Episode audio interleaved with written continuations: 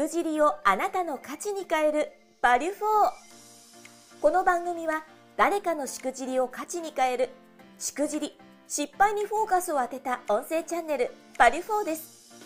起業家2人が毎回業界問わず多様なゲスト経営者をご招待します。教科書に載らない過去のありえないしくじり体験や経験を一歩踏み出したいビジネスマンに向けて面白おかしく深掘りします。誰かのしくじり体験をあなたの成長の種に変え背中を押す。世界初のしくじりにフォーカスを当てた音声チャンネルです。今回のゲストは株式会社ラッシュ代表取締役佐藤由紀社長です。佐藤社長は主に輸入販売業などを行っています。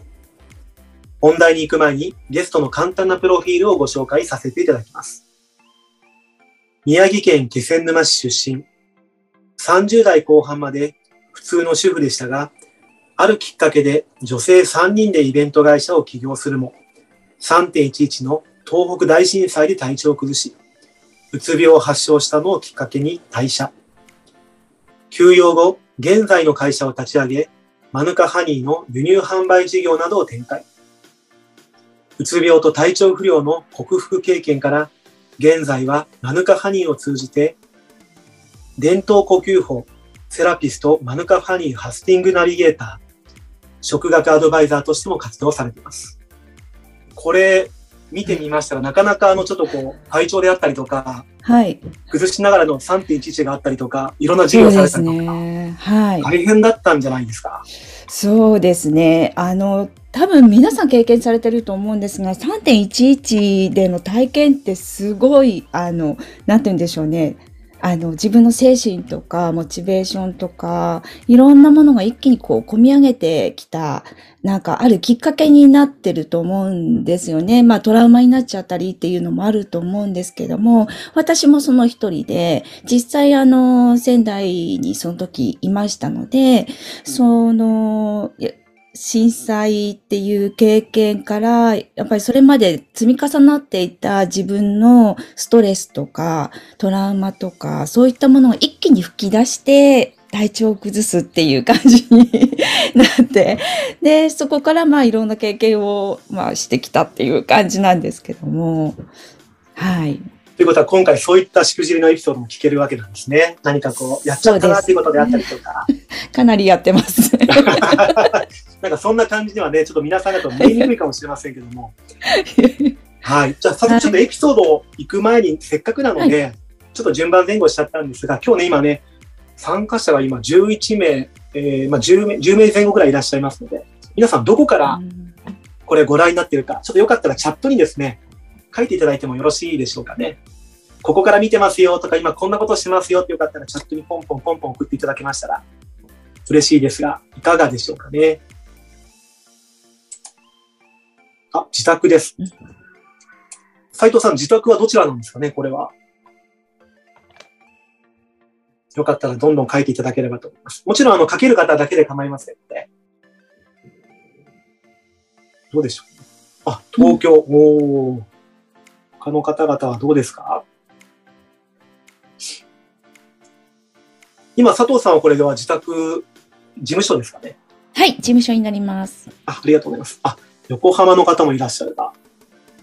竹内さんはこれですかね？休憩中ですかね？スマホ見ながらと。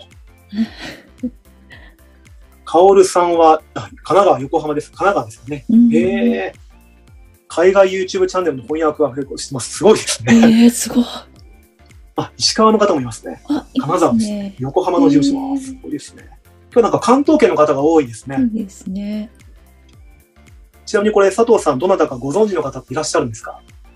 いや、ちょっと。多分名前が若干違うかもしれませんけども、はい。あ、いや、わからないですね、皆さん。はい。全然全然ありがとうございます。はい。まあ、今日はじゃあ本当にあの関東圏中心にいろんなところから、まあ、多分ながらで見てる方もいらっしゃると思いますので、まあ、そういった意味でですね、本当にあの有意義な時間になっていただければなと思ってます。さて、じゃあ佐藤さん。はい。早速なんですけども、はい。なんかしくじってる層には全く見えないんですが、いやいやいやいやエピソードいただいてもいいですか？せっかくなので。そうですよね。はい。本当に、今だからこうやって笑って話せるんですけど、本当にあの、いろんな体験をしてまして、実は。はい。と言いますと、はい。はい。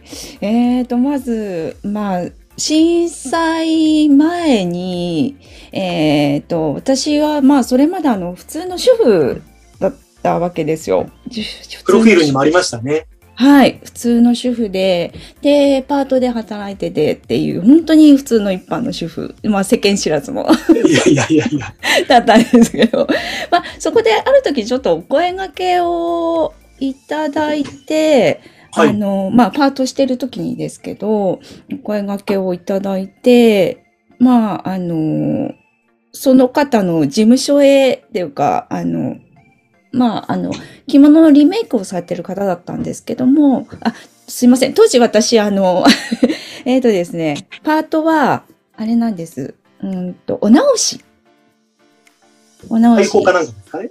そうです、そうで対す。はい。あの、お直し屋さん、洋服のお直し屋さんっていっぱいあると思うんですけども、そこのお直しのところで、あの、パートとして働いてまして、で、そこに、あの、お客様としていらっしゃったのが、その着物のリメイクの先生だったんですけど、その着物のリメイクの先生が、まあ、イベントをやるので、まあ、一緒に手伝ってくれないかということで、で、その先生の事務所に行くことになったんですけど、はい。で、その先生の事務所に行ったらですね、えっ、と、まあ先生ともお話はできたんですけど、その隣にいらっしゃった方がおりまして、その方から、あのーちょっとお話ししないっていうことで、あなんか意味深ですね。ちょっとお話しないって。そうそうなんです。で、私も、まあ、あの、ね、初めてっていうか、そういう、はいあの、こお声掛けいただいた頃も初めてだったので、うんあの、ふ普通に気軽にこう話を聞いたりしてたんですけど、ただ、あの、あらあらという間に、あの、はい。その方が、えっ、とですね、えーはい。会社を立ち上げる、これから立ち上げるんだという、で、はい。その一人のメンバーとして、あの、はい。役員として入ってくれないかっていう、はい、お声掛けをいただきまして、で、私はやっぱりこういう話って本当すごいなと思って、うんうん 本当、まあ世間も知らずという状態で、あの、はいという一言で、はい、あの、会社をを立ち上げることになったんですが、その時のメンバーが女性3人だったんですね。うん。で、それプロぞれ、フィールでもありましたね。そうなんです。はい。はい。で、それぞれ、あの、まあ、社員っていうのを入れないで、まあ、全員取締役として入って、あの、まあ、イベント会社を立ち上げたんですけど、まあ、その中でね、あの、私はそのイベント企画っていう、まあ、企画することはすごく楽しかったんですけど、まあ、その中で、なんかその、なんかというか、代その代表がね、やっぱり思っていたのは、あの、お店？やっぱりあの、いろんな方の、こう、はい。作品とかを展示するお店っていうのをオープンしたいということで、で、私がそこの、えっ、と、ショップのマネージャーとしてお、はい、入ることになる。まあ私も全然あの、嫌ではなかったし、はい、やっぱりあの、まあもともと、洋裁っていうかね、あの、ファッションデザイン学科とかに行っていたのうで、んやっぱりそういった面で、あの、すごく嬉しいお声掛けではあったし、はい、あの、すごくやる気も満々でやっていたんですよね。なんか、あの、ちょっとお話しないから、だいぶなんか大きな話になってますね。あ、そうですか？はい。あの、おさ誘い受けたね。ちょっとそうそうそう、あ、そうそうそうそうそうそうですね。はい。もう、あれよあれよという間に、はいそうであのはい。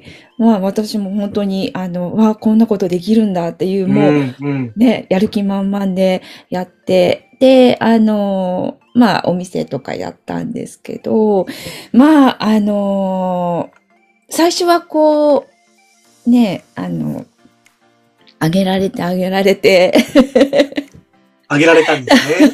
あげられてあげられて、まあ頑張ってやってたんですが、うんやっぱり途中からですね、やっぱり、あの、なんて言うんでしょう。まあ、女性ならではって言うんですかね。やっぱり、はいあわあの、意見が合わなくなってきたり、やっぱり。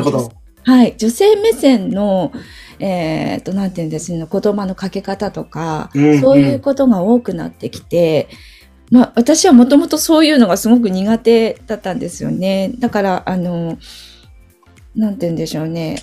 あの、普通のこう、主婦だった時も、やっぱりママさん友達とか女性の中に入っていくっていうのがすごい苦手で、その中でやるっていうのもすごい 苦手なタイプだったんですよね。まあそこに女性だけであのうんうん起こした会社ということで、なかなかその、なんて言うんでしょうね。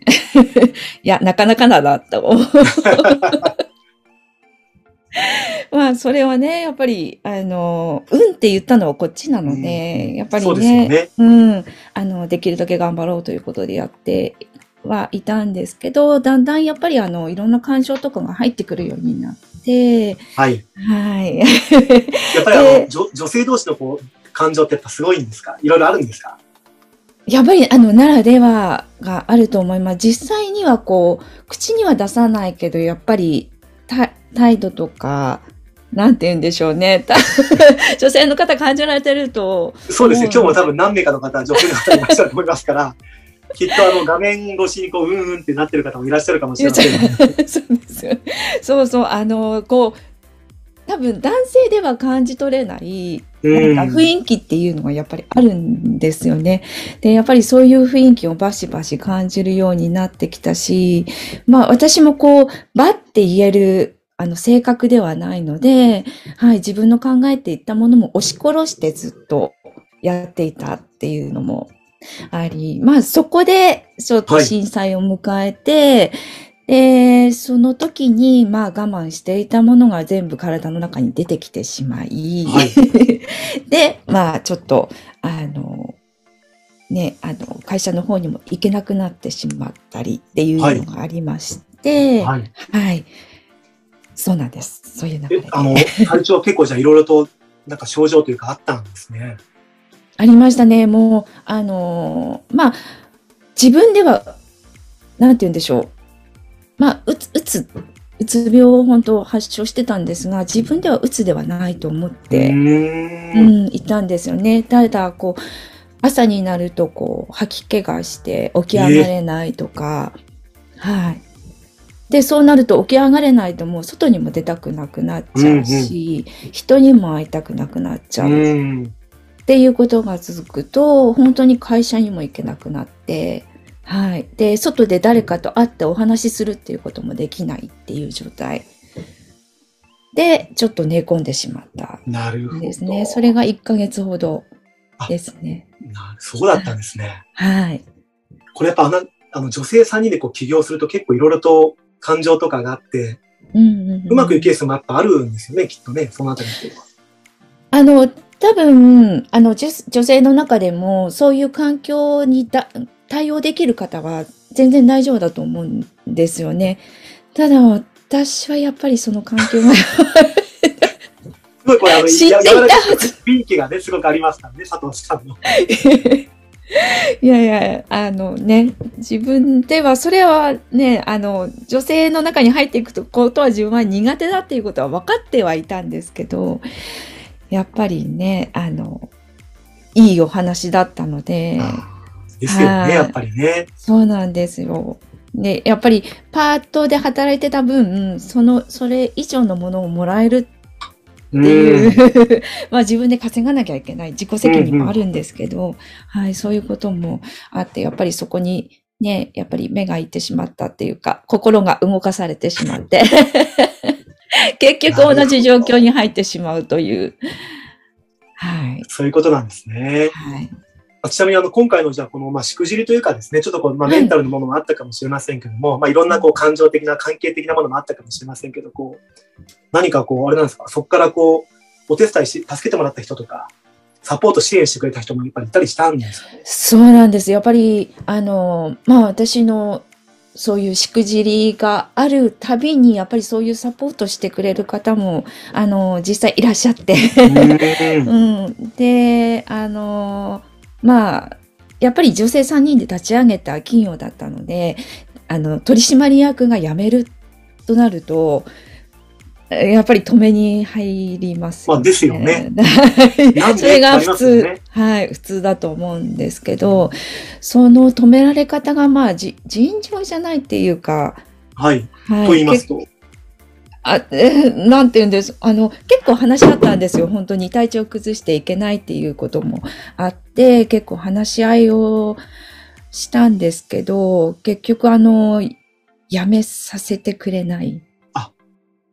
なるほど。ちょっとこれ、はい。ね、よくあの、ちょっと小さい、ね小さい会社とかね、はい。零細企業とかブラックのところはそういう話があったりしますけども、そうですやめさせてくれないんですね。そうそうそうなんです。で、まだ、もっともっとやっぱりそうなるとし精神的に追い込まれていくっていう状況も続いて、まあ、なんか泣く泣くもう、あの、会社の方に出勤するっていうのが最後の方続いてたんですが、うんまあ、その時に助け舟出してくださった方がいて、まあ、あの、まあ、すぐそばで働いてた方なんですけど、その方が、もういいからもう来なくていいからって。なんとかなるから大丈夫だから、もう来なくていいよって言われた一言で、もう、あ、本当に来なくて大丈夫なんだと思って、もう怖かったんですけど、やっぱりそこで、やめ、行くのをやめて、っていう形で、まあ、あの、綺麗にはこう離れられなかったんですけど、うんうんはい。まあ結局はその方のおかげで、あの、抜けられたっていう。はい。そんなことがあったんですね。はい、ありましたなるほどね。まあちょっとそういった意味ではこうね、安易にこう、もしかしたらこう企業の部分でのワクワク感があったかもしれませんけど、そうなんです。本当に、あの、やっぱりね、起業できるっていうと皆さんもそうだと思うんですけど、起業は本当に簡単。私も ここまで何回かやってるけど、起業するのは本当簡単だけど、やっぱり安易に、うのワクワク感だけとか、そういったことで、こう取り掛かるものではないなと、その時本当に感じました。ということは今回のこのエピソードからですね、こう学んだこととか糧みたいなものってあったりしたんですか？うん、えっ、とですね、やっぱり、あの、まあ、今言いましたけど、やっぱり、あの、甘い言葉じゃないんですが、やっぱりね、人ってそういうものに惑わされちゃいがちになると思うんですけど、やっぱそういったところに、あの、安易にこう、踏み出さない。はい。っていうことを、ここからは本当に学びましたね。あと、あの、本当に自分の苦手なものっていうのを、ちゃんと自分で把握して、うんん、置くべきだなっていう、うん、それをこうね、わざわざ取りに行くっていうことはしないのが無難、無難っていうかね、それが一番いいんだなっていうことが分かりました。そういうことですね、やっぱりね。はい。はい。いやー、ありがとうございます。まあそう考えたらあれですね、やっぱりね、こう、声かけられて、こう、一緒にやるよっていうのは嬉しいですけどね。嬉しいですね。やっぱりね、いろいろあると思うんですよ。本当に声かけられるっていうことがね。でも、まさにおっしゃっていただきましたけど、起業するのは簡単ですけど、その先がですよね。そうスタートそこからですもんね、正直。そうですね。その覚悟を持ってちゃんと望まないと。私はこの時はもう覚悟も何もなかったですからね。もう安易に考えてました、本当に。おっしゃってましたよね。あの、普通の主婦からっていう部分から。そうです、そうです。全く違う世界かもしれませんしね。もう全然本当に全く違う世界だったからこそ、なんかこう憧れ。